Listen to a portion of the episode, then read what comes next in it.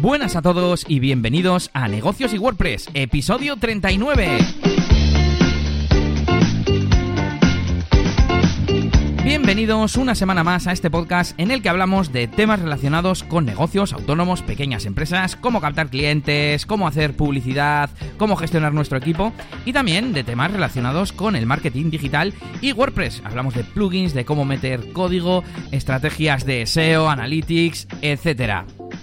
Hoy estamos a jueves 14 de marzo de 2019 y en el episodio de hoy te vamos a hablar de cómo optimizar y cómo eh, hacer buen uso de las imágenes en las páginas web que realicemos o incluso también creo que ahora me lo dirá mi compañero, de si somos un blogger, como, bueno, en nuestro contenido, eh, hacer las mejores prácticas. Bueno, ¿quién hacemos esto? Un servidor, Elías Gómez, experto de WordPress y de los eh, productos de, de Google, de Gmail en este caso, y también DJ de eventos y bodas, que además hoy tengo novedades para contarle a mi compañero Yannick García, que es experto de branding y marketing en su canal de YouTube, La Máquina del Branding. ¿Qué tal?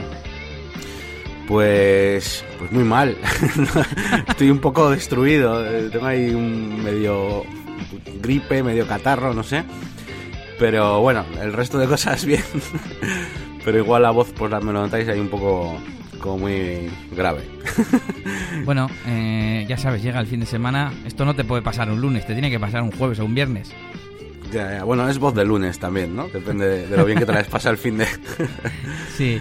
Así que bueno, nada, pero bueno, bien, en general todo bien. Y nada, pues con ganas de hacer este episodio de, pues de, las, de las imágenes que tengo, sí que como dices tú, pues tengo cositas que contar, pues aparte de las meramente técnicas, pues también un poquito pues prácticas a la hora de, de cómo enfocar ¿no? las imágenes en un blog o, o incluso en una página web corporativa. Y, nada más. Eh, ¿Tú qué tal? ¿Cómo pues he estado revisando, Yannick, y no tengo demasiadas novedades. Y sí que traigo algunas noticias sobre WordPress. Mm, bastantes herramientas. Esta semana he estado mentalizado de ir añadiendo herramientas, pero hoy te voy a comentar solo, solo dos. Y nada, bueno, con ganas de contarte cosas respecto a DJ Elías. Muy bien, pues nada, yo pues esta semana la verdad que mm, que poquita cosa. Bueno, es que además de tener el catarrazo ese que tengo, he estado también en el médico, he tenido ahí rollos con la tripa, que sí, bueno, he estado esta semana bastante paradito, así que me he dedicado bastante a YouTube, tanto a lo mío como a, a ver vídeos de otras personas y tal. Y la verdad es que me estoy aficionando bastante a los, a los directos. Y no sé, es un concepto que ya hasta ahora pues tampoco lo consumía mucho pero me está, me está molando. Eh, me gusta mucho el tema de, de, cómo algunos canales interactúan con la comunidad. Eh, por ejemplo, eh, ando viendo los directos de, de este de Iker Jiménez, que hace todos los viernes, tiene una especie de, de, programa, y es muy interesante porque, por ejemplo, pues yo qué sé, pues van a un sitio abandonado, ¿no? Y le preguntan, hacen una encuesta, ¿no? En directo, ¿y por dónde queréis que vaya? ¿Por la izquierda o por la derecha? Tal, el reportero y tal. ¿Dónde queréis que coloquemos la cámara 360 para hacer la psicofonía? No sé qué, en tal sitio, tal otro. Y está, está guapo, eh, bastante divertido. Luego también, pues, en el tema de gaming, pues lo mismo, ¿no? Pues eh, un poquito que simplemente que en vez de que haya un streamer jugando pues a un juego, pues que haga un poco partícipe a la comunidad, ¿no? ¿Por dónde queréis que vaya? Pues por aquí o por allá. Entonces, bueno, sin más, que el concepto de esa interactividad pues me está, me está gustando y estoy, estoy viendo bastante tema de directos. Luego también hay otros, otra gente que todavía la parte de los directos pues la hace como... que, tú mismo lo has dicho muchas veces, que mucha gente hace directos y, no tendrían ni por qué ser directos, o sea, no, no es interactivo, no es nada y parece que estás grabando un programa de televisión y ya está pero, pero hay otros que sí que lo, lo hacen bien y, y, nada, pues eso, andando ahí con los, con los directos. A ver si yo un día hago algún directo de, de algo, estaría también chulo. Pues sí, la verdad es que ya te dije el otro día que yo creo que los directos tienen que ser o para eh, eventos en directo, pues pongamos una fiesta o un, eh, no sé, pues eso que hace Iker Jiménez lo está haciendo en directo y lo quiere retransmitir en directo, pues perfecto, pero sobre todo, si la otra, la otra opción sería la de pedir feedback a, a los oyentes. Y estaba pensando ahora que, mm, bueno, yo he estado haciendo varios años radio por el, la faceta de DJ de discoteca y que eso se ha perdido un poco porque, claro, yo cuando he hecho podcast para esa faceta, los he hecho pues en diferido, no lo hacía en directo como si estuviera en la radio, porque además parece que tienes que eh, emitir en vídeo, no hay sistemas sencillos para emitir solo el audio. Hombre, sí, te puedes poner en vídeo y no poner vídeo, poner una imagen estática, pues con el OBS se puede hacer de todo, ¿no? Pero, mm, pero no sé, mm, no sé por qué no lo he aprovechado, vamos, estaba pensando, porque lo que sí está muy bien es ese dinamismo, ¿no? De pedir, por ejemplo, en mi caso, peticiones de, de canciones o encuestas o comentar cosas en directo con la comunidad, haciéndole, como tú decías, partícipes. esa es buena, buena idea. Y, y, bueno, sí, eh, todo lo que has dicho correcto y además eh, la, dos cosas, ¿no? Un poco la, imperfección tiene como, no sé, como que me gusta, ¿no? Esa autenticidad, porque tú ves un programa, yo porque también, claro, comparo a ese mismo youtuber, bueno, o comunicador en este caso, que puede ser Iker Jiménez, eh, con la misma versión en los programas preparados que siempre ha tenido para televisión y radio, y tiene un toque como más eh, imperfecto, más personal, y, y no sé, pues que me gusta ese tipo de cosas, ¿no? Es, esa imperfección. Y luego, por supuesto, lo de el que ocurra cualquier cosa, el que todo pueda ocurrir, ¿no? Eh, no sé, bueno, sin más, que me están gustando mucho los directos, eh, ese es el tema. Y qué más cositas. Eh, bueno, pues a raíz de esto también, he estado bastante viendo vídeos de YouTube y también te quería comentar acerca de los los títulos traducidos tengo por aquí apuntado y es que últimamente veo como un montón de vídeos en YouTube que me vienen como el título del vídeo en, en castellano y le hago clic y luego el vídeo está en inglés. Y a mí por lo menos es una cosa que me molesta bastante. Yo no sé si, o sea, no sé cuál es la intención de esta funcionalidad exactamente. Eh, o sea, yo me, me molaría, no, no, sé, no sé, no sé cómo, no sé cuál es la intención. Lo que sí sé es que yo le hago clic y, y me, me, molesta, me molesta el que el encontrarme un vídeo que no es lo que esperaba. El problema es eso, ¿no? Es, es no es lo que esperaba.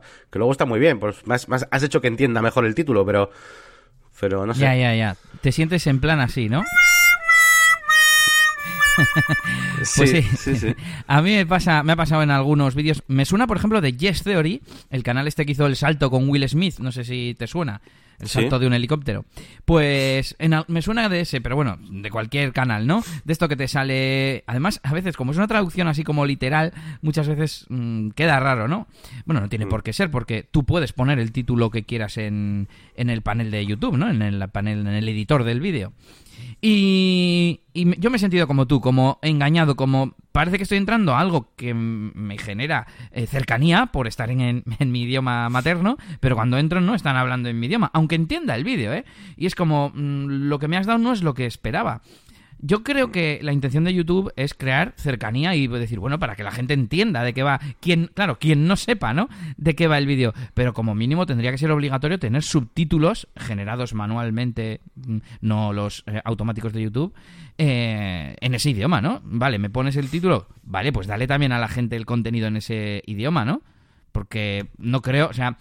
Eh, ¿De qué te sirve? Es lo que te estamos diciendo. ¿De qué te sirve entrar en castellano porque te llama la atención y que luego no entiendas, por ejemplo? Sí, sí. A mí, por ejemplo, me ha pasado con los de Vsauce, esto de VSauce también. Sí, el que decíamos y, el otro día. Sí. Y, y, luego siento dos cosas. Siento lo que acabamos de comentar y por otro lado siento como si tú imagínate que estás navegando por internet, buscando ahí en Stack Overflow o donde sea y de repente automáticamente Chrome te lo traduce al castellano. Uh -huh. Siento como que no estoy viendo el contenido original, como que hay una capa por delante que me está traduciendo ahí en plan, que, quítame esto, quítamelo falsote, que quiero ver el título que ha puesto el youtuber, ¿sabes? O sea, sí, sí. siento un poco eso también. Y bueno, sin más. Eh, pero quizás no es porque. Sé. Igual me meto ya, me alargo un poco, pero quizás es porque sabes inglés. Si fuera en ruso, sentirías lo mismo. claro, no, hombre, no, pero, pero sí siento que hay una capa de por medio que está ahí haciendo algo. Que luego no es así, igual es el Es que no sé cómo funciona. ¿eh? Yo no sé si es el youtuber que activa un. No, sí, bueno, si son traducciones automáticas, ¿no? No es que le hayan traducido el título, ya está. En no idiomas. sé si otros eh, otras personas, otros youtubers, tendrán un, una función automática, pero vamos, hay una manual para tú decir, añadir como otro idioma de información a, del vídeo. Uh -huh. Yo creo que es el momento perfecto de pedir feedback. ¿Vosotros eh, habéis visto esta funcionalidad? ¿Os, ha, ¿Os, habéis sentido engañados por estos títulos traducidos que luego claramente son, son en, en, otro idioma? De hecho, a mí me gustaría poder ver, pues como cuando las redes sociales te hacen traducción a veces automática, ¿no? Ver versión original, aunque sea, por hmm. ejemplo. Y nada, pues dejadnos comentarios en negocioswp.es. Y lo siguiente, no sé si querías decir algo más, pero es un evento que nos vas a contar y yo mientras voy a buscar la funcionalidad en el panel, ¿vale? vale. Pues sí, te quería contar, pues que voy a ir a un, a un evento que se hace aquí en, en Bilbao, bueno, es el miércoles día 20 de marzo, sobre las 7, 7 menos cuarto, y bueno, este grupito que hay de, de SEO, de SEO Bilbao, que podéis eh, ver en la página web de Meetups, y em, ya he ido alguna vez y es un grupo bastante majo, pero es que esta vez hay una serie de ponencias interesantes porque va a venir Fernando Tellado hablar un poquito pues de SEO para WordPress y además que últimamente estoy pues eso, aprendiendo un poquito con el Joas, con el Rank Math, eh, bueno, un poco probando muchas herramientas y tal, así que me parece muy interesante. Y después eh, también tenemos a Miquel eh, Cid que va a hablar sobre qué hay después del SEO y un poquito pues la parte de los nichos, eh, cómo ganar dinero, ¿no? Al final cómo, cómo rentabilizarlo, vale, sí, lo posiciono, pero ¿qué hago con ello, no? ¿Qué saco con ello? Y luego tenemos a Leire Indurain que nos hablará un poquito precisamente de, del SEO para las imágenes, ¿no? Un tema muy relacionado con lo que tenemos hoy del tema central. Y, bueno, pues como si no, sigue siendo habitual, pues en este tipo de, charlas y demás, bueno, pues al final luego acabas también hablando pues con más gente, hay una ponencia comunal y después un networking, pues para que todos eh, comentemos cosillas. Y bueno, nada, pues ahí, ahí estaré y, ya os contaré a ver qué, a ver qué tal. Pues guay, yo te cuento sobre otro evento. Mm, me gustaría ir, pero es que no me da. Tengo tantas facetas, ya sabes, tengo que recortar en alguna. Y, a, la, a, la, que tampoco voy a ir es al siguiente evento, que es la WordCamp Bilbao de 2019. Ayer me llegaba un email avisando un poco del estado de la, de la edición y como confirmándolo y tal, pero es que ya tienen hecha la llamada a ponentes, la llamada a patrocinadores, la llamada a voluntarios. Y creo que hasta el día 18 se podían enviar, ¿no? Hay todavía cuatro, tres o cuatro días cuando subamos esto para enviar eh, tu, tu, propuesta de, ponencia. Así que si te quieres animar, Yannick, a hablar de Elementor... Yo si queréis os hago un concierto. De, a mí me gusta WordPress, por presentarlo. Gratis, ¿eh? Oye, pues podías. Eh, a ver, me ha venido ahora la, la, idea, ¿no? Digo, pones la base y la cantas en directo por, por encima. Eh. bueno, pues eso, que, que, el 27 y 28 de abril, este año es eh, antes, suele ser más en mayo, junio. Y es la cuarta edición ya. Y bueno, pues nada, os animo a que vayáis echando un vistazo a la página web, que sigáis en Twitter. Y, y a que, bueno, compréis vuestra entrada si ya sabéis que, que, queréis ir a este evento, que es el, el evento de WordPress del año en Vizcaya. Y sigo contando cosas de WordPress porque Manage WordPress ha añadido una nueva funcionalidad a ese programa de acceso temprano que hablábamos en episodios anteriores y se trata del módulo Link Monitor. Esa nueva funcionalidad que está en beta y que sirve pues como para vigilar los enlaces rotos, como te puedes imaginar, para que no afecte a nuestro SEO y nuestros visitantes no se encuentren con, con enlaces caídos y estas cosas, ¿no? Eh, de momento es gratis, mm, me imagino que luego lo van a poner de pago, pero si lo queréis ir probando y os resulta útil, también tenemos para esto plugins, ¿no, Yanni? Como el Broken Link Checker, no sé si hay alguno más. Sí, el, Broken Link Checker es el que he utilizado yo alguna vez, pero mm, la verdad es que tipo, este tipo de cosas, eh, últimamente hemos hecho algunas comprobaciones y la verdad es que, es que, hacerlo, hacer parte de ese trabajo en local, como puede ser con Screaming Frog o alguna herramienta de estas más SEO, hace que no pete tanto el servidor, porque estas herramientas la verdad es que lo le mete bastante traca. Ahora, igual WP no utiliza esos recursos, pero claro, el Broken Link Checker sí, utiliza tu web y tu servidor, el plugin. Entonces eh, habría que ver qué tal funciona este Link Monitor. Y, sí, nada, está guay, ¿eh? lo que preguntabas tú, el, plugin Broken Link Checker está súper bien. El problema es ese, que te, te consume recursos del server la vida. Bueno, lo que se puede hacer es pasarlo de, de, vez en cuando, ¿no? No es habitual que tengamos muchos enlaces rotos continuamente. De hecho, lo estoy pensando... Eh, hombre, eh, la monitorización de enlaces es algo preventivo. Algo correctivo, es decir, algo que se puede hacer a posteriori es con estos plugins que hemos comentado de, gestión de errores 404. Pues bueno, eh, aunque sea una persona que, entre y te detecte el 404 y tú ya corregirlo. Aunque estoy pensando que, claro, eh, cuando compruebas enlaces rotos también compruebas enlaces salientes, externos. ¿Sabes? Hmm. Entonces, esos eh, si yo te enlazo a ti desde mi página web, enlazo a, a, la página web de la máquina del branding y yo he puesto mal el enlace o, la página ya no existe, a mí en mi panel de control no va a aparecer nada. ¿Sabes? A mí, a mí, que soy el que tiene puesto el enlace, no me van a avisar. Sin embargo, con el Broken Link Checker o con esta funcionalidad, pues sí nos, sí nos avisarían. Y bueno, pues estas son las eh, noticias, digamos, novedades que teníamos para comentar. Y vamos un poco ahora ya con, con, el lío de nuestros proyectos. Así que creo que tienes algo. Estoy intrigado por la siguiente.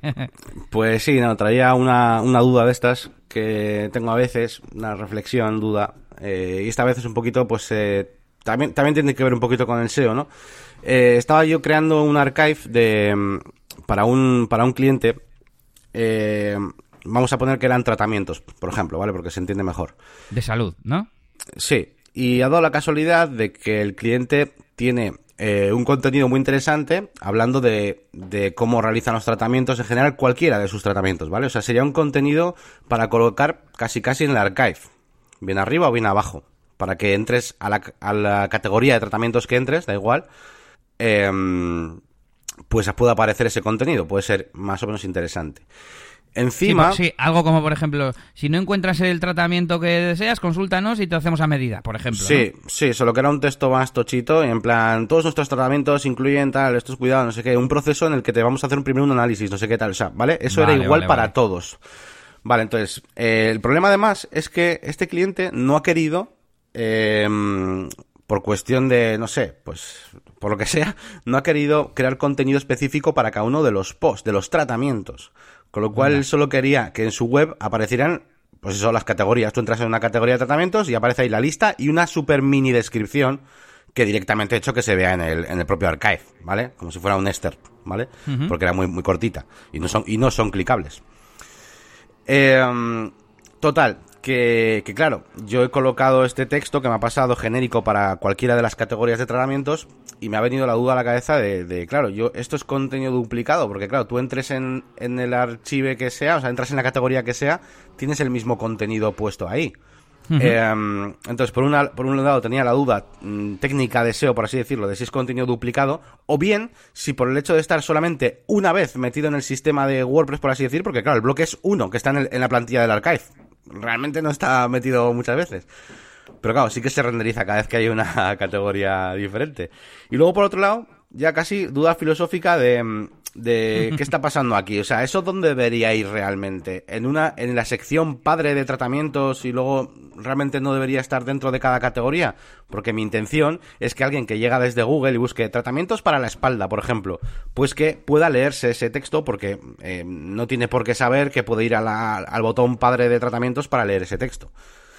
Eh, entonces, bueno, no sé si me he explicado más o menos bien. Sí, yo te he entendido que en un listado de tratamientos donde solo vemos pues el título y quizás una miniatura o una foto, eh, es. aparece arriba del todo una explicación pues de, no sé, los pasos que se cumplen en todos los tratamientos, ¿no? Pues primero te hacemos un estudio, luego eh, haces es. la visita y luego te hacemos una revisión, por ejemplo. Eso es, eso es. Vale, pues cosas que se me ocurren. eh, que yo sepa, Google, eh, bueno, alerta, tenemos que poner aquí un alerta de cuñado, de, de algo que tampoco, tampoco se, se sabe demasiado. A ver, tengo por aquí alguna... mm,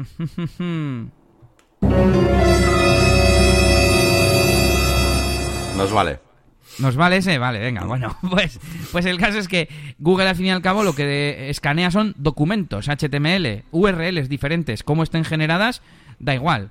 Em, entonces tú puedes tener dos URLs, eh, imagínate dos páginas de WordPress, em, bueno, es que de hecho sería lo mismo, un archivo PHP que te genera un, un texto igual, pues son dos URLs y es contenido duplicado.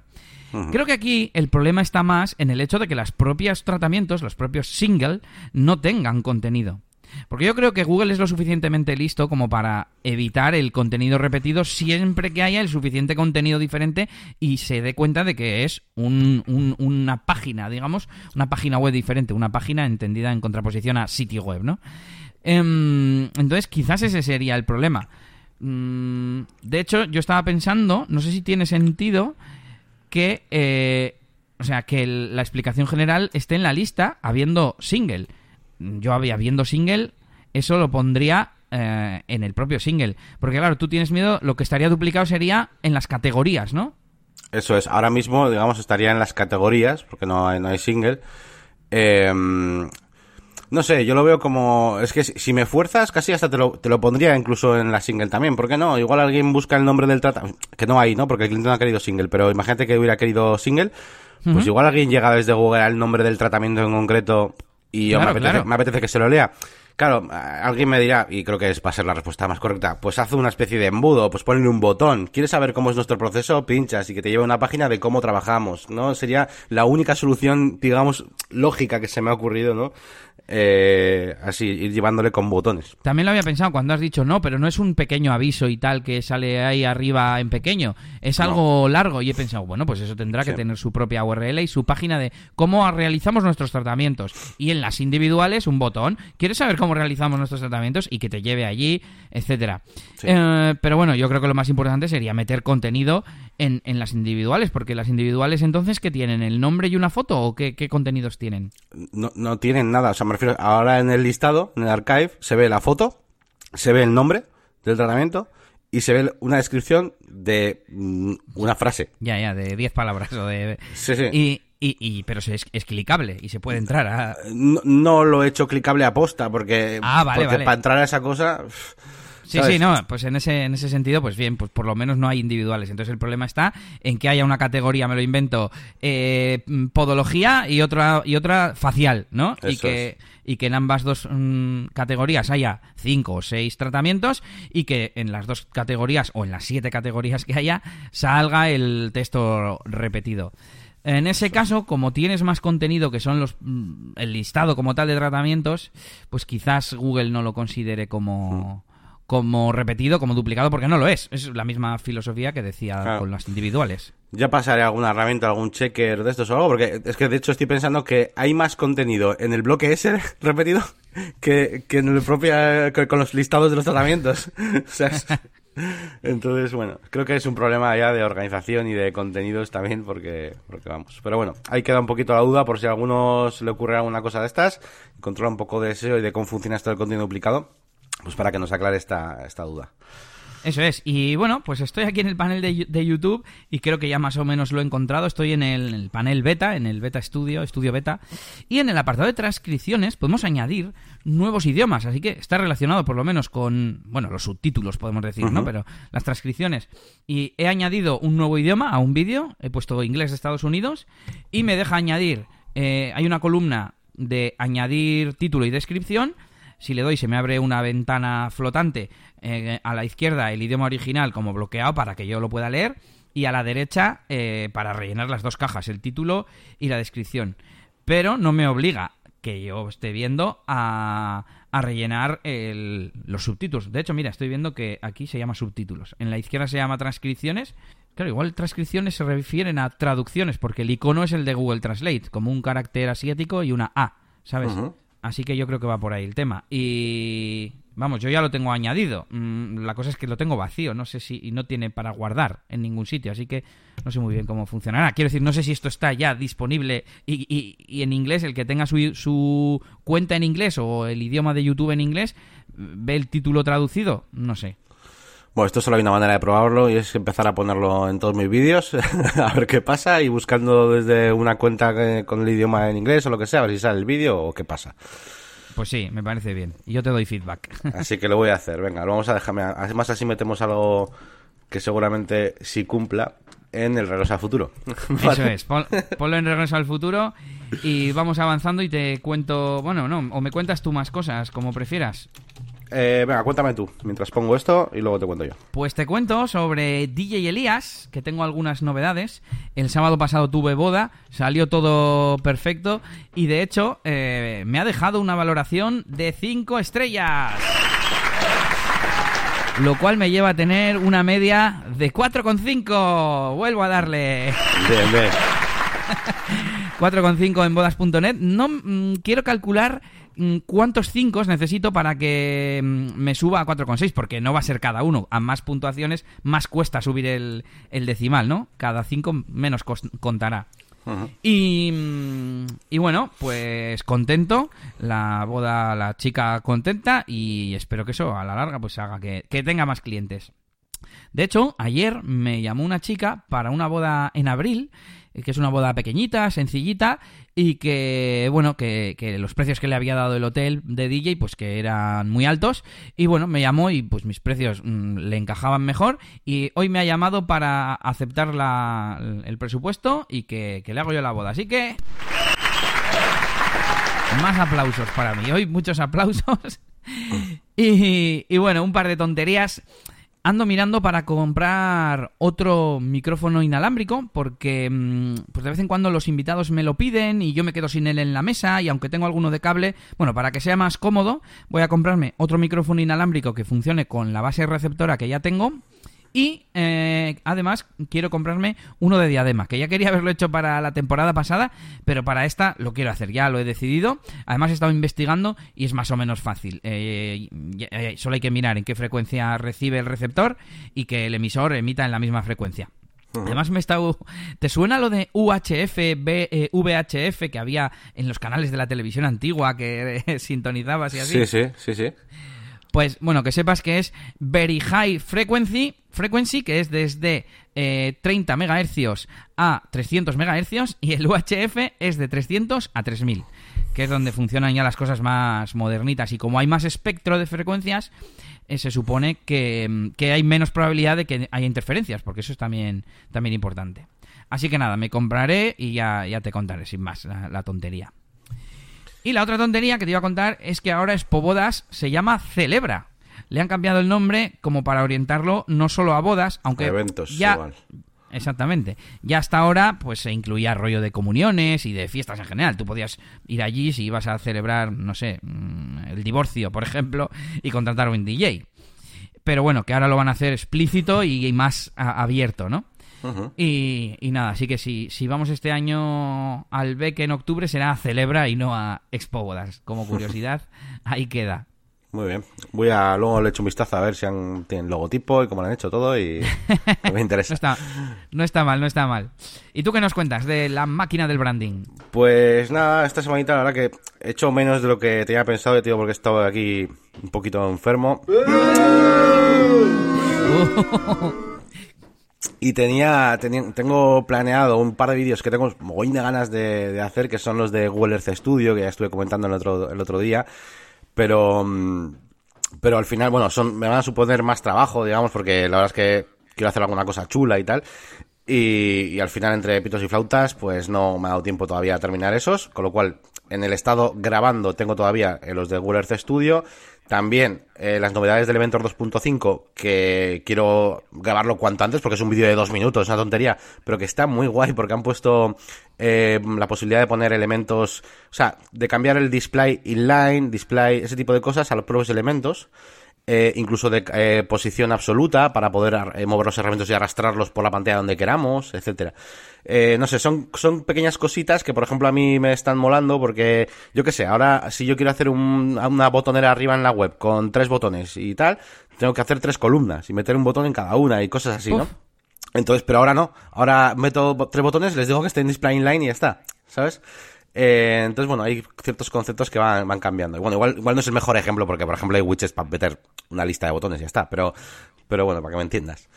y, y nada, y eso sería un poquito grabando. Editando, pues estoy editando ninguno porque el último que he hecho es el de, el de WordPress roto y lo he subido ya.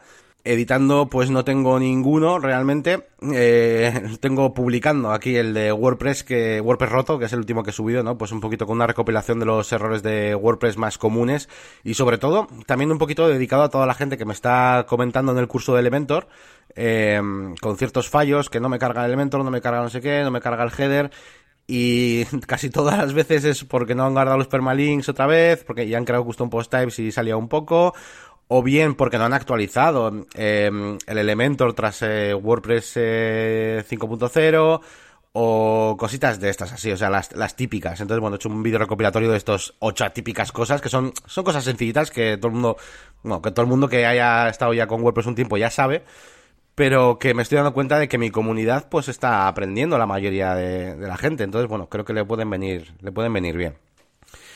Y, nada más, eso en cuanto un poquito a los, los vídeos que estoy preparando. Y como mucho, pues en cuanto a temas de analítica y cosas así, pues sí que me he estado dando cuenta de que eh, tengo unos 100 suscriptores nuevos cada mes. Pero cada mes desde hace bastantes meses, es decir, desde, no sé, noviembre o así. Todos los meses tengo 99, 98, 99, 100, 99. Y no sé, se me ha hecho súper raro. Eh, tengo apuntado aquí conspiración, es que es en plan... Mm, no sé, se me hace curioso, es como... Da como la sensación de que de que estuviese como controlado de alguna forma, pero evidentemente pues no se puede controlar eso porque es una suscripción. La gente le tiene que dar el botón. Pero, no sé, es curioso, es curioso cómo, cómo lo tengo ahí como estancado, ¿no? Esos 100 suscriptores al, al, mes, que me parece bien, ¿eh? No está mal, 100 suscriptores al mes. Sí, sí. Pero es raro, sin más, sí, curiosidad. La típica curva, la típica curva, de hecho es curva. La típica gráfica de crecimiento que se ve en un canal suele ser exponencial, no suele ser lineal que siempre crezcas lo mismo, sino mm. que el ritmo de crecimiento pues suele ir aumentando según te vas haciendo conocido, ¿no? Pero, pero bueno, pues no sé, no sé, sí. Lo curioso es que, sea siempre como los mismos, porque nunca es 90, 105, 95, 102, ¿no? Siempre como muy cerca del 100. Sí, a ver, yo, yo además lo suelo mirar en la aplicación del móvil, la, el YouTube Studio, que según entras en la home te pone últimos 28 días, ¿no? Es el resumen que siempre pone, últimos 28 días y cuántos suscriptores, eh, digamos, se han movido. Y, eso siempre es más 99, más 98, más 99, más 100, más 99. Y sin más, bueno. Y, em, y eso, eso te puedo contar la máquina de branding, un poco más, a ver si esta semana que viene ya grabo, grabo los vídeos de, del Google Earth, que tengo bastantes, bastantes ganas. Pues ya nos irás contando el crecimiento y yo te aconsejaría, por así decir, hacer cuanto antes el de Elementor para aprovechar eh, eso de que, de, que esté reciente la cosa y, aprovechar el tirón. Ya, ya, porque si no voy a tener que grabar ya el de la 2.7 o la, que sea. sí, sí.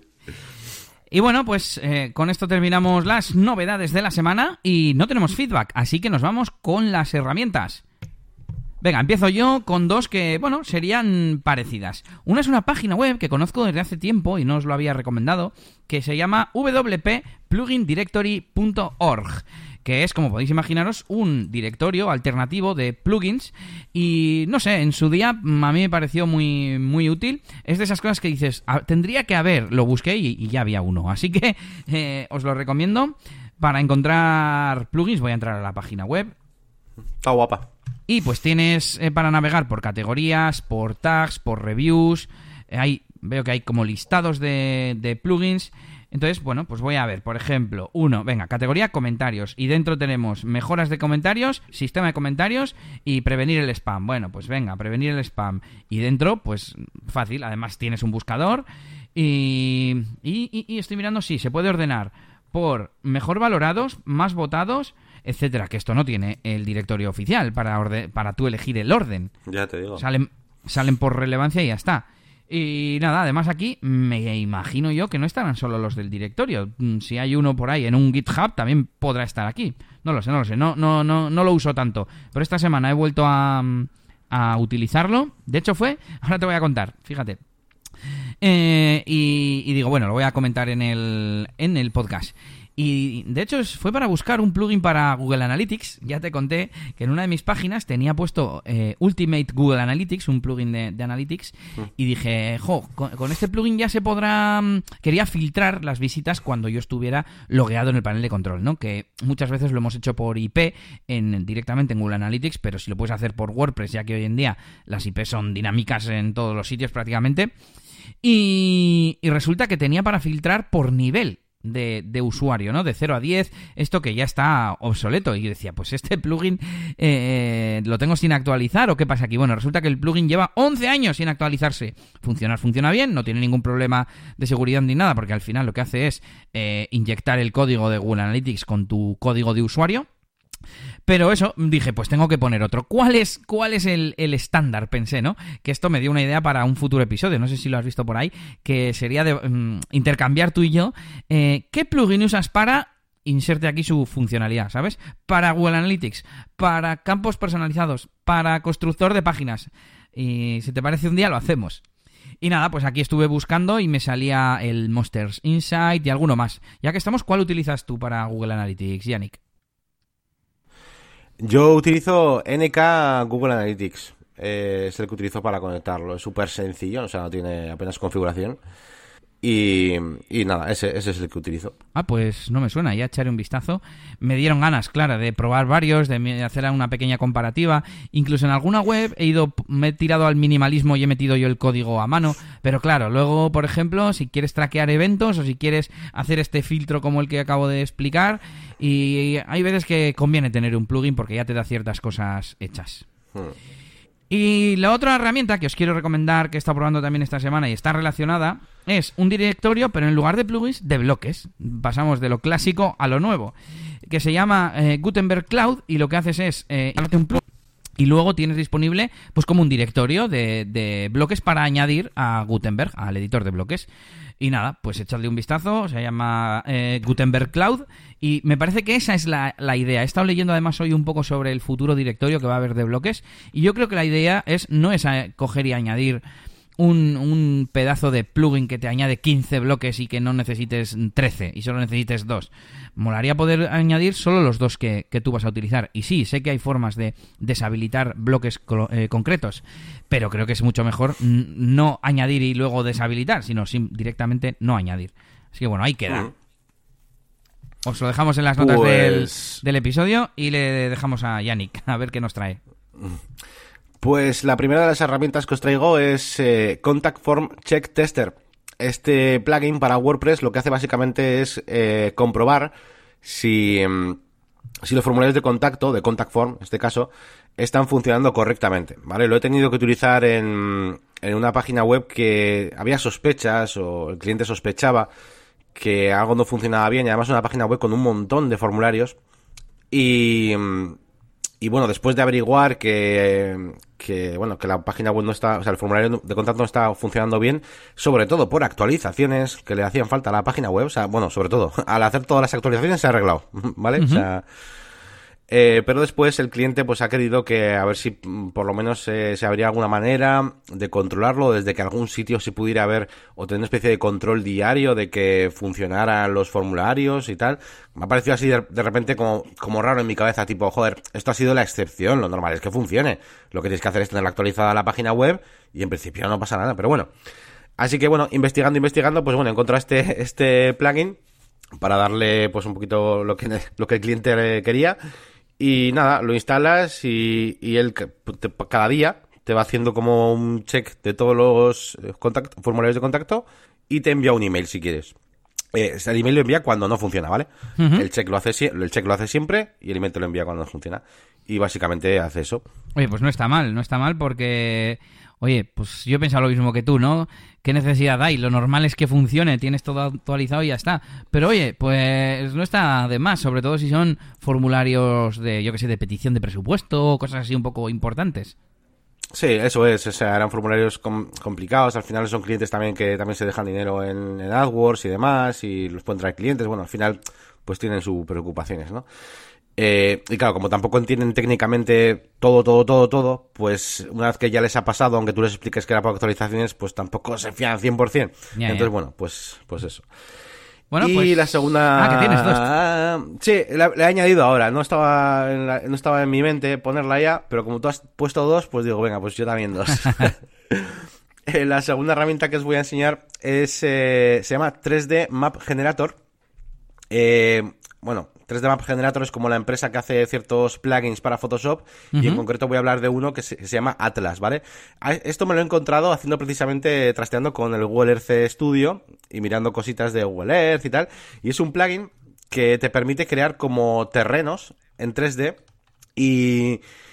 Y me ha molado mucho, me parece genial. Se puede conectar con Google también. O sea, tú puedes coger un trocito de, de terreno, ¿vale? De Google Maps, en 3D, y le configuras ahí en el plugin cuánta altura quieres que tenga, cuántos relieves, si quieres que te muestre capas de sedimentos y la hostia, y te hace como una, una especie de infografía en una vista isométrica de estas como inclinadas, eh, como del terreno, y está, está guapo. Eh, yo tengo ganas de aplicarlo en, algo, no, sé todavía en qué, pero por ejemplo me acordé de la Picon Castro. Yo también. Eh, si entras en la web, justo, pues eso, bajas un poquito, hay como una galería, Y, hay alguna de las fotos que dices, joder, esto estaría muy guapo para poner una ruta o lo que sea. Está, está chulo. Y te lo hace Photoshop, entre comillas, automáticamente. Sí, sí. Que me imagino que es lo que dices, ¿no? Al final coge, por ejemplo, los datos de altitud y todo eso de Google y, genera el 3D, ¿no? Con ese mapa de altitud. Sí, sí. Y claro, estoy pensando realmente la utilidad de verlo en plano o verlo en elevado. Bueno, de verlo en elevado, claro, es que en una carrera es importante la elevación. Por eso ponen un mapa plano del recorrido y un perfil de la elevación. Este cumpliría, por así decir, las dos cosas. Te iba a decir que quizás la funcionalidad pues no aporta demasiado porque la información ya está, pero visualmente pues quedaría muy chulo. Sí, es, es bonito, o sea, sobre todo es, es bonito, más que otra cosa. Pues ya sabes, y bueno, tarea de probarlo y hacer un vídeo.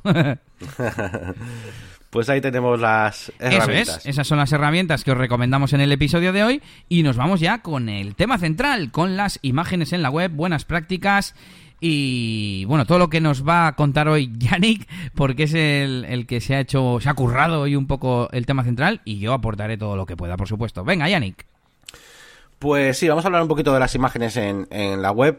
Eh, vamos a empezar un poco hablando sobre las imágenes en WordPress, ¿vale? Que va a ser lo más importante. Y luego al final sí que os daré un par de consejillos que, que vienen bien, ¿no? A la hora de, de organizarte con un, con un proyecto. Eh, vamos a empezar hablando un poquito de cómo funciona el tema de las imágenes en WordPress. Eh, ya sabemos que, bueno, en WordPress tenemos la, la biblioteca de medios, que es donde, mm, donde se guardan pues un poquito pues todas las, eh, ya no solo imágenes, sino todos los medios que utilicemos, PDFs y demás, que subamos a través de, del propio WordPress, ¿vale? Eh, WordPress nos da la posibilidad de subir estas imágenes y, eh, bueno, pues colocar ciertos campos, ¿no? Las imágenes tienen su título, su leyenda, el texto alternativo, la descripción, etcétera. Es un poquito lo que viene por, por defecto en, en WordPress.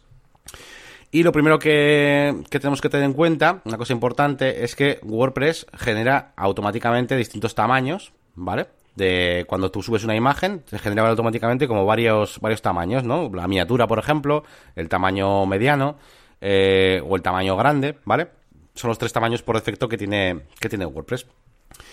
Así que una de las cosas interesantes que, que, quería comentaros acerca de las imágenes, que pues no todo el mundo practica, es que estos tamaños eh, ya no es que solamente se puedan editar eh, desde el panel de control de ajustes medios, sino que también podemos registrar un nuevo tamaño de imagen, ¿vale?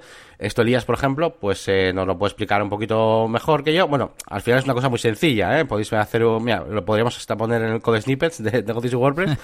es, es registrar un nuevo tamaño, pero si quieres explicar un poco cómo, cómo va. Más o menos. Sí, estoy buscando en Google según lo hacía para no cagarla de memoria, pero es fácil. Es add image eh, size con las correspondientes barras bajas de separación y le das un nombre a, ese tamaño, eh, la anchura, la altura y luego tienes también una opción para que se recorte o no, o se quede proporcional. Entonces, mm, suponeros, pues una imagen que queremos poner de cabecera en todos los posts y que la queremos muy alargada, de 800 por 300, por ejemplo, ¿no? O de 600 por 200, algo así. Pues eh, no hace falta que la subamos de ese tamaño ni nada parecido. La foto que nos guste la subimos y se generará ese tamaño de imagen automáticamente. Eh, lógicamente tendremos que programar en nuestro tema que, se muestre la imagen y que sea ese tamaño. De hecho, eh, la función de post thumbnail, que lo que hace es mostrar la imagen destacada, eh, tiene un parámetro que es qué tamaño, pero qué tamaño en el sentido de mm, no en medidas, sino de qué nombre de tamaño. La thumbnail, la medium o la supongamos que ponemos header, header o blog header o algo así. Post header sería.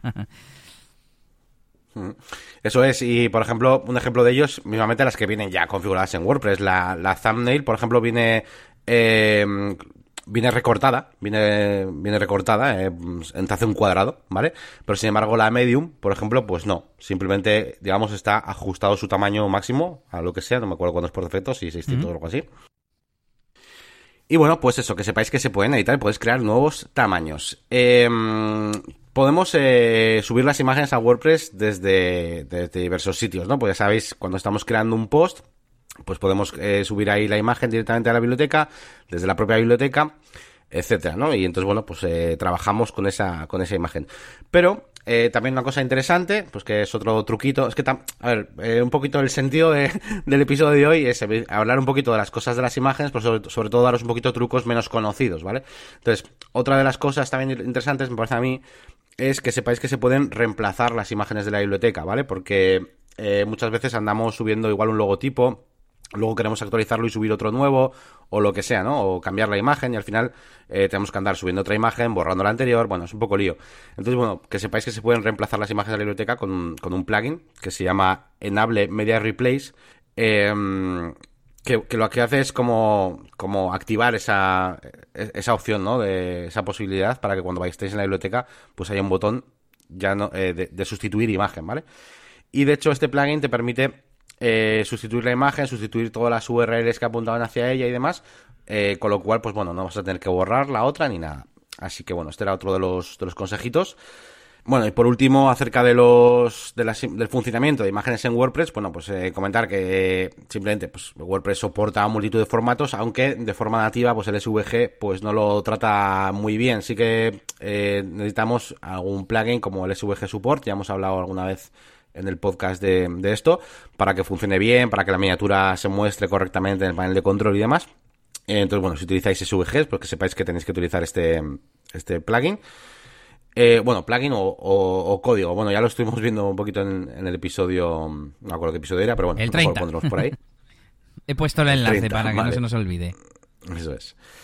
Y bueno, eh, un poquito pues eso en cuanto al funcionamiento general de cómo funcionan las imágenes en, en WordPress. Eh, bueno, aparte de esto ya sabéis evidentemente que podemos utilizar imágenes eh, pues en diferentes mm, con diferentes conexiones a diferentes elementos de WordPress. Es decir, pues tenemos la imagen destacada en los posts, tenemos los custom fields que podemos crear un campo de tipo o imagen destacada o incluso nuevos campos de imagen, tanto con hace custom fields como con Jet Engine como Apelo.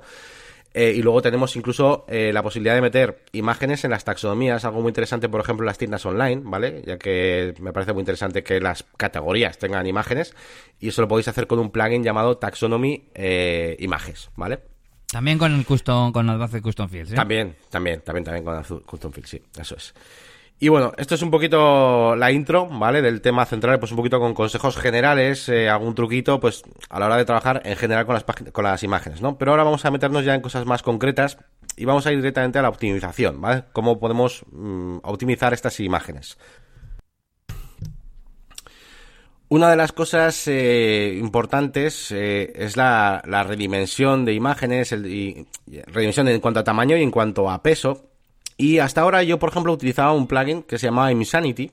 Yo lo conocí gracias a Elías. Eh, que lo que hace básicamente es cambiar el tamaño de la imagen. Pero eh, solo hace eso, solo cambia el tamaño de la imagen, no la comprime y demás. Así que eh, ahora poco a poco estoy mm, empezando a utilizar otros, como el Adaptive Images, que me gusta bastante, tiene bastantes más opciones, o incluso el EWWW Image Optimizer que parecen un poco más completos, ¿vale? A ver, el Insanity está muy bien, ¿eh? Pasa que se me queda un poco como corto, ¿no? O sea, opciones de CDN, todo eso no tiene, ¿no? Entonces, bueno. Pero bueno, la redimensión de imágenes desde luego es una cosa importante, ¿vale? Si queréis saber, si queréis uno fácil y mm, rápido, el Insanity está bien, pero bueno, sin más. Eh, otra cosa que podéis hacer para lo que es la utilización eh, es utilizar el lazy load. Lazy load no es que optimice la imagen en sí, sino más bien optimiza, esto casi casi está en la categoría de, usabilidad o de optimización de la experiencia del usuario, ¿no? Porque el lazy load lo que hace es un plugin que te va hacer que las imágenes carguen solamente cuando el usuario haga scroll y las, y les, y las vea, ¿no? Y, la, y le aparezcan. Eso, por ejemplo, pues en móvil es muy, muy interesante, pues porque, eh, pues eso, hasta que no llegamos a la imagen, eh, no carga, con lo cual esa primera carga entera de la, de la sección, de la página, del post, de lo que sea, pues es más rápida. Así que otro de las cosas a tener en cuenta. Em, más cositas que podemos hacer para optimizar las imágenes es eh, limitar los tamaños a los, eh, de, los tamaños de subida de la imagen. Sobre todo si nosotros no vamos a ser los que subamos las imágenes, tenemos un cliente que es el que va a ser el que vaya a subir las imágenes, pues muchas veces pues no saben eh, cómo hacer para redimensionarlas o, lo que sea, ¿no? Y suben imágenes gigantes que han sacado de su cámara y tal. Entonces, Elías y yo también utilizamos desde hace muchísimos años un plugin que se llama Image Resize After Upload, que básicamente lo que hace es poner un límite, tú le dices, oye, que no se suban o sea, el tamaño máximo va a ser de 1200 píxeles de ancho, por ejemplo. Entonces, tú aunque subas una imagen enorme, eh, la imagen original la va a eh, redimensionar y en el servidor se va a quedar una imagen como máximo de 1200 píxeles de ancho, que es lo que tú le has dicho. Entonces, y a partir de ahí ya se generan pues esas miniaturas, ¿no? Entonces este plugin pues está bastante bien, sobre todo eso para, para los clientes, para que puedan subir ellos mismos las fotos. Y por último, para acabar con el tema de optimización de imágenes, pues os recomiendo el plugin Regenerate Thumbnails Advanced, que básicamente sirve para regenerar las miniaturas cuando hemos hecho algún proceso pues en, en masa, ¿no? Como, como esto que estamos hablando, de pasar el Insanity y demás, ¿no? O sea, después de pasar el, eh, de redimensionar imágenes o lo que sea, pues lo suyo es que se vuelvan a generar las miniaturas por lo que, por lo que sea. Y bueno, pues podéis utilizar este, este plugin. Pues también va a las tiendas online, eh, etcétera. Bueno, un poquito eso. Así que te dejo, Elías, que comentes un poquito acerca de optimización de imágenes. Bueno, nada, iba a decir que en el caso de crear una nueva, un nuevo tamaño de imagen sería el claro ejemplo para este plugin. Eh, suponemos que hemos hecho la cabecera de para nuestros posts y claro, ahí no se va a mostrar ninguna imagen porque no existe, no se ha generado porque las variaciones de tamaño se generan al subir el fichero original. Entonces, si subimos un fichero hace siete meses no se va a generar. Entonces, con el Regenerate eh, Images eh, Thumbnails o como se llame, se regeneran los nuevos tamaños y de esa forma aparecería mágicamente esa, esa nueva imagen en, en todos los posts. Eso es, eso es. Y, también importante, que es una práctica yo creo que muy común, que es cuando la gente cambia en ajustes medios el tamaño de las miniaturas. O sea, las que ya vienen por defecto en WordPress. O sea, tú coges y estás en WordPress y dices, ah, voy a cambiar el tamaño de las miniaturas, ya no las quiero de 300 por 300 o de 150, las quiero de 400. Vale, pero entonces tú vas a tu web, a tu tienda online y de repente ves imágenes Em, de 150 estiradas hasta 400. Eso es lo que hace por defecto. Entonces tienes que darle a, darle a regenerar esas miniaturas para que realmente genere una miniatura de 400 y no esté estirando una de 150, ¿vale? Así que bueno, ese, ese es un mejor caso, un mejor ejemplo, la verdad que sí. El, el Elías y el mío de ahora, realmente. Em, luego quería pasar también un poquito por el tema del SEO. Aquí tampoco tengo muchos, muchos consejos. A ver si con la con el grupito este de SEO Bilbao, al que voy a ir a, las charlas eh, pues la semana que viene, pues me un poco más. Pero de momento, lo que sí os iba a decir es que hay algunos plugins que nos permiten eh, colocar la etiqueta alt y la etiqueta title, eh, título, vamos, de forma dinámica, ¿vale? Tú puedes configurar eh, quiero que las eh, imágenes, eh, yo qué sé, pues el alt sea el nombre de, la foto, del, archivo, más el nombre de la categoría en la que estoy o del post, más no sé qué, ¿no? Y puedes crear pues títulos y, textos alternativos de forma dinámica para que, bueno, pues para optimizar un poco las imágenes, sobre todo si tenemos miles, a ver si tenemos pocas, pues hombre, lo suyo es que la hagáis vosotros y pongáis estas etiquetas, ¿no? Pero, pero bueno. Y hay un montón de plugins que hacen esto, ¿eh? Yo por mencionar uno, eh, menciono el SEO Optimized Images, que lo hace, pero hay un montón. Em, por último, en cuanto a plugins y herramientas, em, cuatro plugins más os voy a recomendar, para casos más concretos ya realmente, pero bueno. Uno es Default Feature Image, que básicamente eh, os coloca una imagen eh, por defecto. Esto, por ejemplo, lo hace Elementor ya. Es como Em, bueno, Elementor, no, olvidad esto último que he dicho. El Elementor lo que hace es que si no tienes una imagen, te pone él una imagen de, eh, aquí debería haber una imagen. Pero este plugin lo que hace es que tú puedas elegir qué imagen sale, ¿vale? imagínate que eso, que cada vez que tengas un servicio, eh, o lo que sea, un producto, pues si no hay imagen, por lo que sea, pues que salga el logotipo de la empresa o lo que sea, ¿no? Pues puedes establecerlo con este plugin. Sí, un logotipo, o sea, una imagen, por ejemplo, que salga el logotipo, un color de fondo y que ponga eh, nuestros servicios son los mejores. Eso es. Si lo que queremos es mm, obligar a que el cliente meta, por ejemplo, una imagen destacada en un tipo de post o en un producto o lo que sea, y que si no se pueda publicar, cosa que me hubiera gustado hacer a algunos clientes, que, le hacíamos ahí una web chula ahí con fotos ahí destacadas súper guapas, y luego hacía post y no ponía imagen y tal, y quedaba todo muy mal. Si queremos hacer eso, hay un plugin que se llama eh, requiere featurez imagen, ¿vale? Eh, que lo que hace es eso, ¿vale? Poner como obligatorio el, el campo de imagen destacada y si no, no te deja publicar, básicamente. Así que bueno, también que sepáis. Eso mola mucho. está, está bien. Y luego hay dos que eh, casualmente esta, esta semana he estado utilizando, pero tampoco me parecen la leche, pero bueno, como los utilizo y alguno puede quererlos, pues, pues los digo. Uno es para añadir marcas de agua, hay dos que me he encontrado que funcionan los dos bastante bien. Uno se llama Watermark, eh, bastante obvio, y el otro se llama Easy Watermark, ¿vale? y básicamente eso eh, te deja meter una especie de, pues eso, como un logotipo, lo que tú quieras, a cierta opacidad dentro de todas las imágenes de WordPress, y pues para tener imágenes de marca de agua. Ya alguna vez ya hemos utilizado en estudios alguno para algún proyecto, me acuerdo no me acuerdo para cuál, pero... Para la radio, por ejemplo, ah, un Style. Y justamente hoy he estado pensando en esta funcionalidad porque he estado publicando noticias para un cliente eh, que estoy suscrito a varios sitios en Feedly y le publico en redes sociales, ¿no? Y de repente me han empezado a llegar, que, no estoy acostumbrado, noticias de cadena ser. Ah, porque ha habido muchos incendios y tal estas últimas semanas en la zona de minera y así. Y, y, me salía, que salía una foto y debajo salía el logotipo de Cadena Ser. Y, he pensado, ah, vale, esto es dinámico. O sea, al subir la foto se añade el logo. Esto no lo añade un tío ahí en el Photoshop. Y me he acordado. Así que buena recomendación. Y unido un poquito también a este, como de la misma temática, tenemos el no right click for images, ¿no? Que es, es para que no se pueda hacer clic derecho y demás. A mí esto ya me parece cruzar un poco el límite, ¿eh? porque para mí el clic derecho es como una herramienta del usuario, ¿no? Estás metiéndote ya en casa del usuario y le estás arrancando el botón de su ratón, ¿no? Por decirlo así. Pues y ya me parece, me parece mal utilizar esto, ¿vale? Pero lo he tenido que utilizar y si, pues, por algún caso os, os veis en el caso de que tenéis que utilizar esto, pues bueno, pues hay un plugin para, para hacer esto. Al final mucha gente es como que no, que no quiero que se pueda coger y es en plan, a ver, puedo coger mi móvil y sacar una foto de la pantalla, ya está, te pueden robar las imágenes. Sí, bueno, una captura de pantalla. También. Ya, no digamos mirar el código, coger la imagen original o lo que sea, pero bueno, incluso la gente que no sabe tanto, pues eh, una simple captura de pantalla, vamos. Eso es. Así que, bueno, pues esto es un poquito la lista, un poquito monográfico de trucos y plugins para mm, lo que es trastear con imágenes en WordPress. Y ahora sí que voy a daros un par de consejos más relacionados con lo que es la gestión de proyectos y las imágenes, ¿vale? Eh, cosas que he ido, pues eso, descubriendo o, practicando en mis propios proyectos, pues con clientes.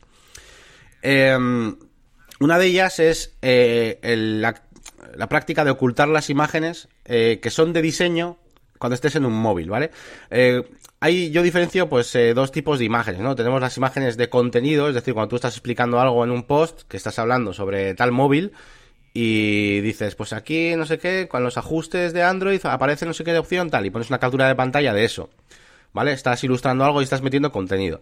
Pero hay veces, pues que eh, las imágenes son simplemente diseño. Igual te haces un separador así, que es como, eh, como si fuera un brochazo, no sé qué, tal. Son cosas de diseño. Entonces, eh, este tipo de, de, imágenes me parece que lo que es en la experiencia de verlo con un móvil no tiene mucha gracia, porque normalmente eh, este tipo de, imágenes de diseño y de fondos se, suelen hacer, por ejemplo, para la versión escritorio, ¿no? Y para que sea todo más bonito y tal. En la versión móvil al final no puedes meter mucho diseño, o sea, no, tienes tanto espacio, no sé cómo decirte. Entonces yo últimamente, eh, la verdad es que cuando estoy en móviles intento ocultar todas las imágenes que sean de meramente de diseño. Mismamente hasta las imágenes destacadas de algunos posts, porque algunos blogs que llevo, em, lo que es la imagen destacada es como una imagen de fondo que, que encima lleva el título pero no es una imagen de contenido de algo, es como, yo qué sé, pues eso, eh, la conferencia de no sé qué, y te puedo poner una imagen de fondo de, cualquier conferencia, ¿vale? Es un fondo. Y esa imagen, por ejemplo, en móvil, pues eh, muchas veces la, la, quito. Y sin más, porque ocupa, para que no, para que no me cargue, básicamente. Estaba pensando en... ¿Tú qué opinas? En el ejemplo de los tratamientos que hemos eh, hablado antes.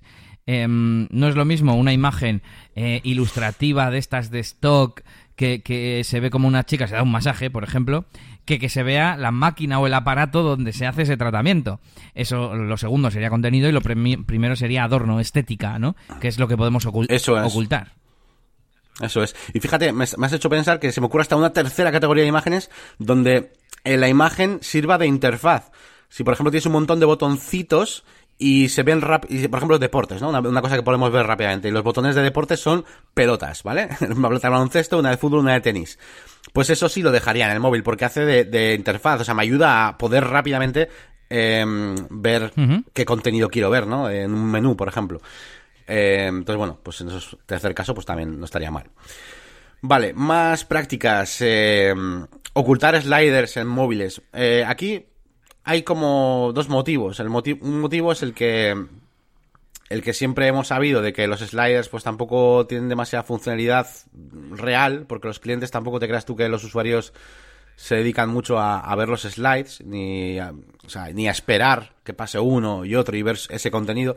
Pero por otro lado, a mí molestan mucho los slides, Elías. Yo no sé tú qué, opción ves en cuanto a funcionalidad o cómo, cómo lo harías tú para que se vean bien. O sea, porque claro, un slide normalmente es una cosa muy, muy horizontal, que cuando lo pones en un móvil tiene una altura ridícula. Y, y claro, el problema es que muchos clientes que tengo yo, su, el contenido de esos slides, esos banners que aparecen, son como imágenes, ¿no? Muy anchas. No es un fondo y un texto de WordPress en medio. Con lo cual, cuando haces móvil, no puedes decirle que ocupe el alto total y que de repente el texto se reajuste en medio. Entonces, claro, el problema es que tienes una imagen super horizontal y el móvil no tiene ningún sentido. ¿no? Entonces yo, eh, yo últimamente los slides en móviles directamente los, los quito. El móvil no tiene slides. ¿Quieres decir algo importante? Pues lo dices de otra forma o en texto, o no sé. Pues se dice desde hace mucho tiempo que los sliders no tienen efectividad, que la gente solo se fija en la primera imagen como mucho, que la mayoría no clica, que la gente lo identifica como, como con publicidad, ¿no? Al fin y al cabo, cuando eh, se pusieron de moda, pues tenían esa función de llamar la atención y por eso los clientes suelen querer ponerlos, ¿no? Pero claro, ha llegado un punto en el que se utilizaba tanto para llamar la atención que era para venderte la moto, para entendernos. Y claro, eh, ya no tienen mucho sentido, sobre todo con todo el espacio que ocupan, relegando el contenido importante a una parte de abajo, quizás eh, después del scroll, ya no digamos en móvil, que es justo lo que estamos hablando. Y me has hecho acordarme, he estado esta tarde en la página web del nuevo programa de Arcano, el rapero este que sale de tanto por la tele, y, he acabado en, la página web de Arcano.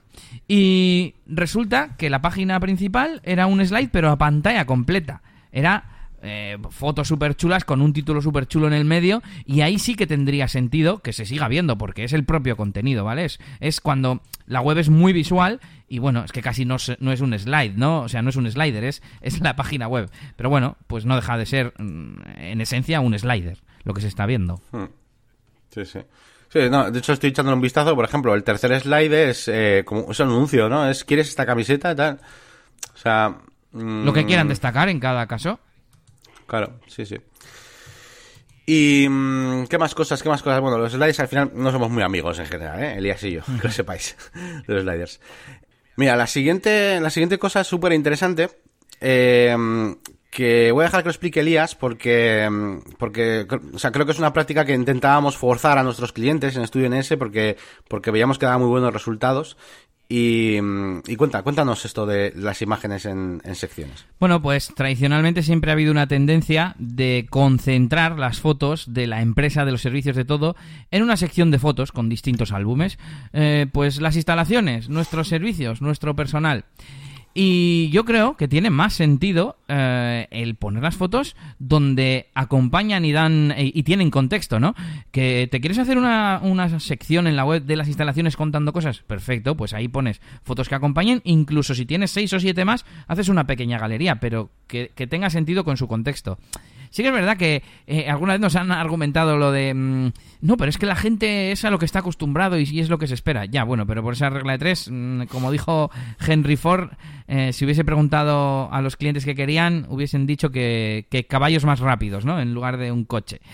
Pues bueno, yo creo que tiene más sentido que las fotos estén acompañando la información a la que hacen referencia, yo creo. Eso es, además, alguien puede llegar desde Google buscando un servicio concreto, en plan, masaje de pies, ¿vale?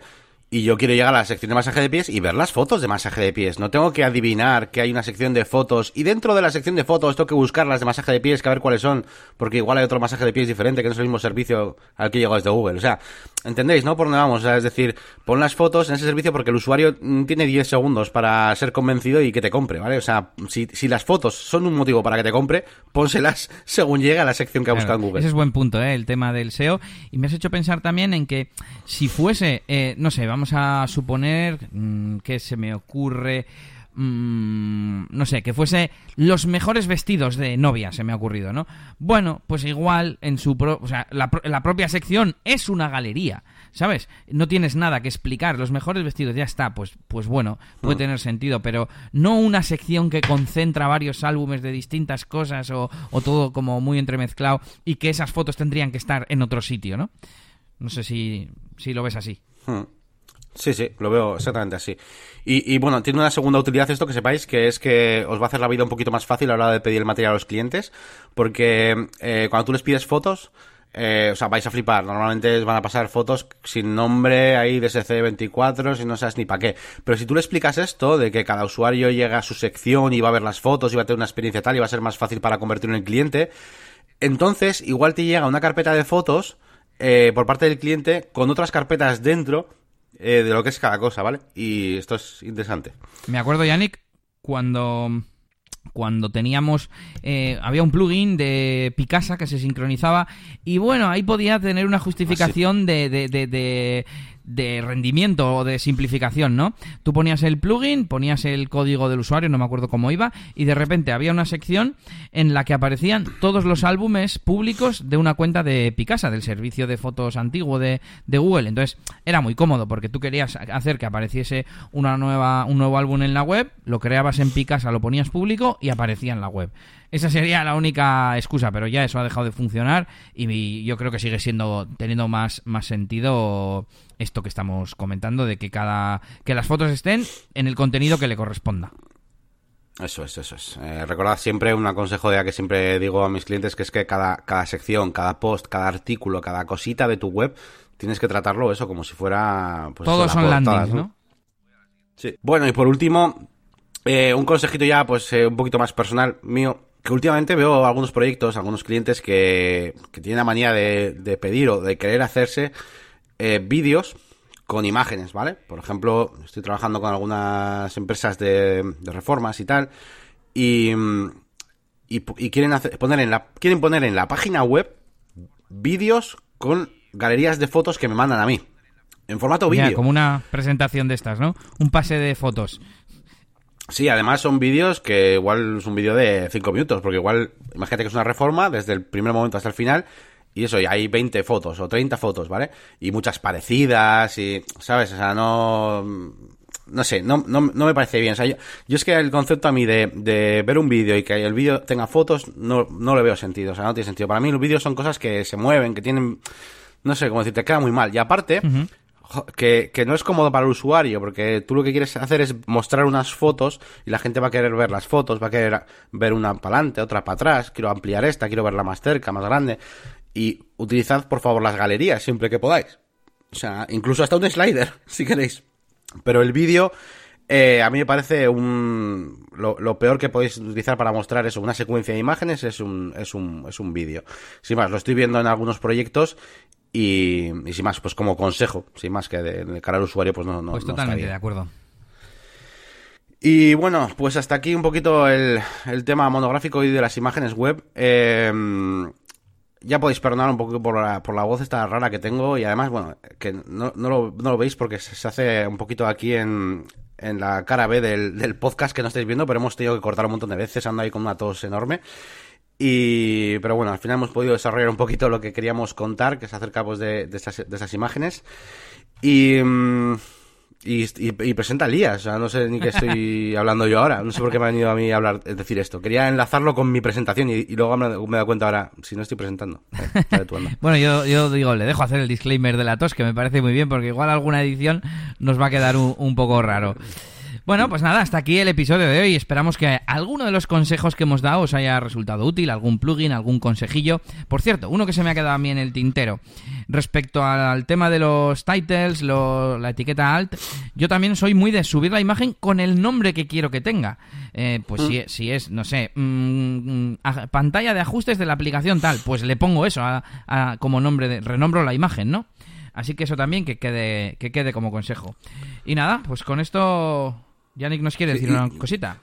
Te iba a hacer un pequeño apunte que fíjate, yo me enteré hace poco de que, o por lo menos eso dicen, que los vídeos de YouTube, el nombre del archivo que subes, fíjate, tiene también su relevancia en cuanto a, a, la, que lo index, a la forma en que lo indexa y todo eso. Uh -huh. Lo he oído en bastantes sitios, no he tenido manera de comprobarlo, evidentemente, pero bueno, para que veáis, yo desde que vi eso, pues todos los vídeos llevan los, todas las, las, etiquetas y todo el rollo, el nombre del vídeo está perfecto. Yo como los vídeos me los guardo para mí también y soy bastante ordenado, pues yo suelo poner... Sí, claro. Para pa empezar, en el editor, el proyecto ya tiene un nombre más o menos correcto, entonces cuando lo exporto, coge el mismo nombre. Pero incluso si tengo que añadir algo, se lo añado y luego lo subo. Pero quizás alguna vez sí le he subido, pues yo que sé, video.mp4, ¿vale? y no sé, sería un poco injusto, esa información no es pública y da igual, esa, el usuario no la ve, ¿por qué va a ser un factor de posicionamiento? Ya, no bueno, sé, no si sé. habéis tenido alguna experiencia con esto del posicionamiento y los nombres de archivo, podéis dejarnos eh, el feedback, vuestros comentarios sobre el episodio y sobre lo que queráis en negocioswp.es y os invitamos también a que visitéis nuestras páginas web. Que son la máquina del branding.com y también mi canal de YouTube y eh, eliasgomez.pro, ¿vale? Eh, también elias DJ. punto- perdón, elias.es si tenéis eh, algún evento, alguna boda. Y a eliasdj.com no entréis, que esa es la otra, no, Exacto. no queremos que entréis. Esa no, eso. Y nada, como siempre, si os mola lo que hacemos, compartidlo en vuestro blog, en vuestro Twitter, en el curro, donde queráis. Y nada, os esperamos en una semanita en negocios y WordPress. Saluditos y agur agur. Agur.